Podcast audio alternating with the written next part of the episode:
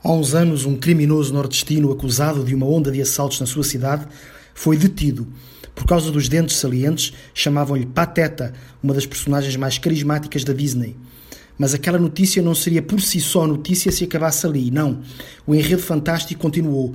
O polícia que, depois de alguns meses de buscas, conseguiu prender o criminoso Pateta era o agente Mickey. Mickey, como o rato, prendeu Pateta, como o cachorro, melhor amigo de Mickey, nos livrinhos de banda desenhada. O mundo do crime no Brasil confunde-se desde sempre com o universo da Disney e da Marvel e da DC Comics e de outras ficções de filme de sessão da tarde para maiores de seis. Por isso já pouco surpreende que a Polícia do Distrito Federal tenha conseguido capturar a mulher gato. Letícia Hermisdoff, alter ego nas redes sociais da assaltante Francisca Velissandra da Silva Souza, de 24 anos, foi presa na casa do namorado em meados de agosto. A mulher gato era chamada de mulher gato por ser mulher, claro, e ágil, claro, nos assaltos às joalharias, a sua especialidade.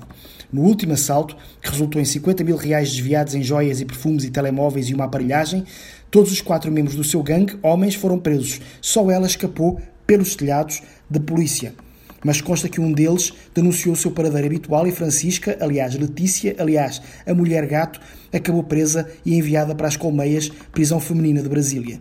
É o fim deste filme, logo logo virá outro, um cinema perto de si.